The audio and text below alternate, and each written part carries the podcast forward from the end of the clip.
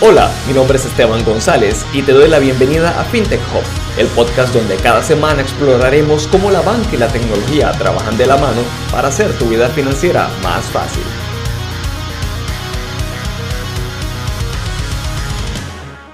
Hoy seguiremos construyendo sobre la base que colocamos la semana pasada en cuanto a los new banks y nos enfocaremos en sus ventajas y en los principales retos que encuentran.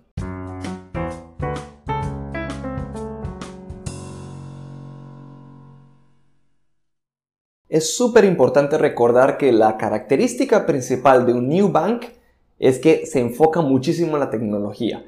Y precisamente es la tecnología lo que le permite tener muchísimas ventajas sobre la banca tradicional e incluso sobre la banca tradicional en su forma digital.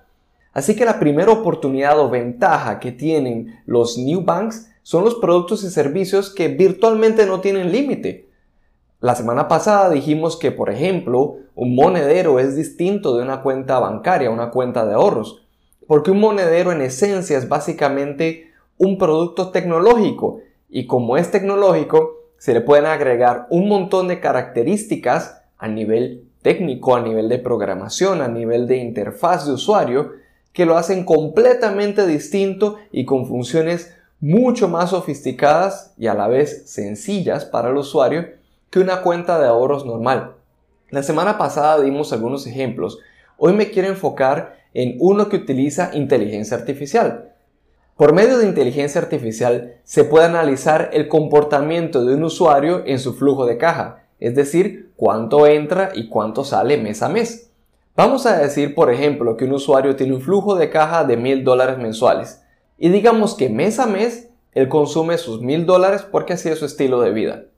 Ahora, supongamos que cierto mes esta persona llega al 25, al día 25 de ese mes, y ya se gastó 900 dólares. Le quedan 100.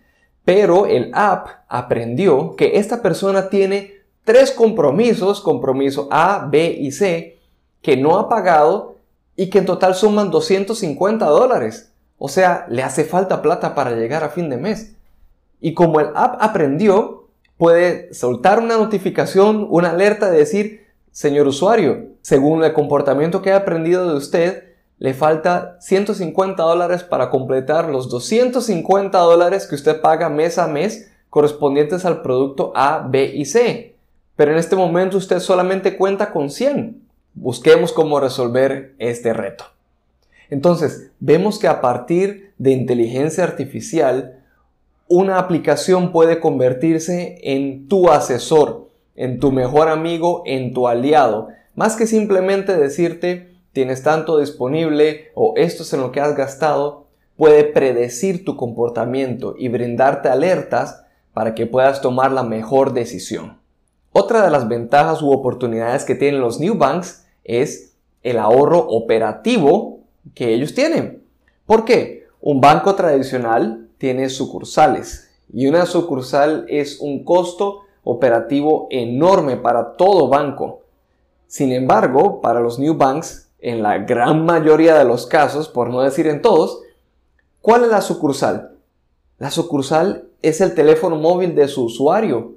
Así que no tienen que invertir en infraestructura física y todo lo que eso conlleva, que al final se traducen en gastos operativos para su empresa. Así que como un new bank no tiene sucursales físicas o tiene muy poquitas, esos ahorros se los puede traducir al usuario en qué? No le cobra anualidad, no le cobra retiro de efectivo, no le cobra por transacciones intrabancarias, es decir, en el mismo banco, o interbancarias, es decir, de banco a banco, y eso al final se traduce en una ventaja enorme para el usuario lo que genera arraigo y enganche.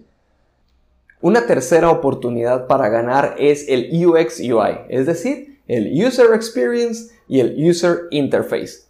Si analizamos la banca tradicional, el User Experience, pues ya hemos hablado de él, en general no es bueno. ¿Por qué? Porque la experiencia no es agradable. Y el User Interface, peor. Imagínate tú que eres un millennial, que estás acostumbrado a trabajar en un mundo digital te acercas a un banco y te entregan un montón de papeles físicos con una letra súper chiquita, con un montón de términos que no entiendes y tienes que firmar porque es así y si no te gusta, pues allá tú tu problema porque no te vamos a abrir tu cuenta, no te vamos a dar tu producto. Así que de entrada, el UX y el UI de la banca tradicional no funciona para el mundo y el usuario moderno. En cambio, los new banks aprovechan la tecnología para hacer que la experiencia del usuario sea la mejor por medio de una interfaz de usuario amigable, fácil de entender, hasta divertida. Un ejemplo que puedo darte son las políticas de privacidad de una empresa que encontré hace poco.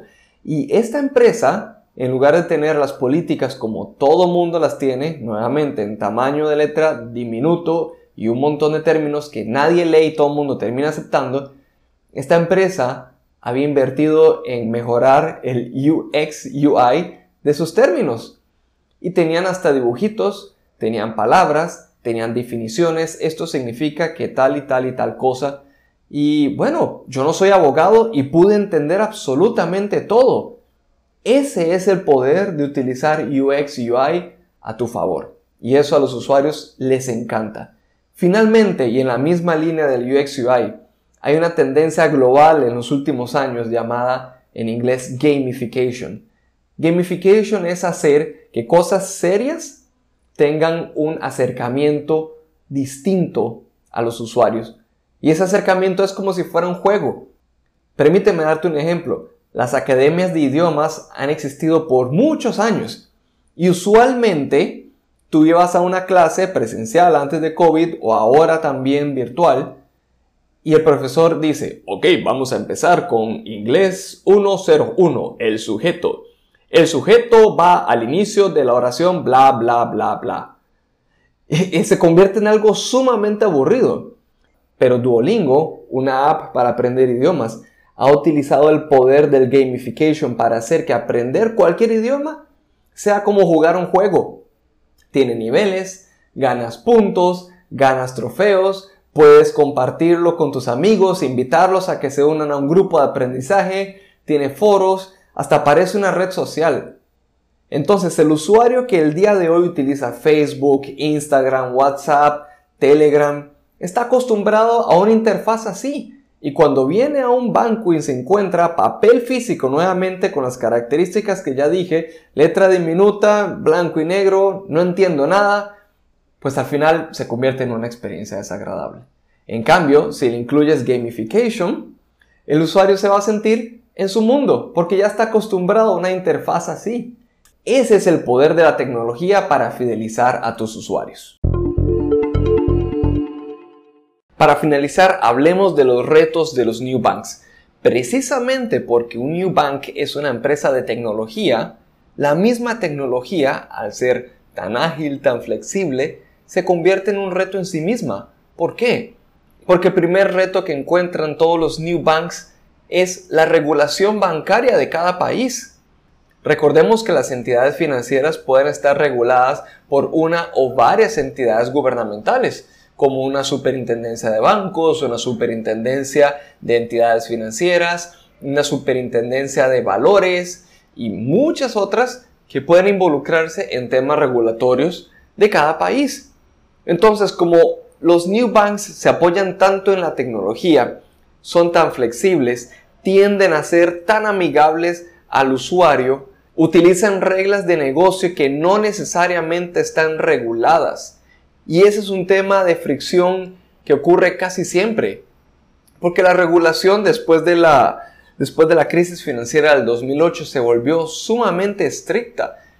Y por eso los bancos a veces son tan difíciles de, tragar.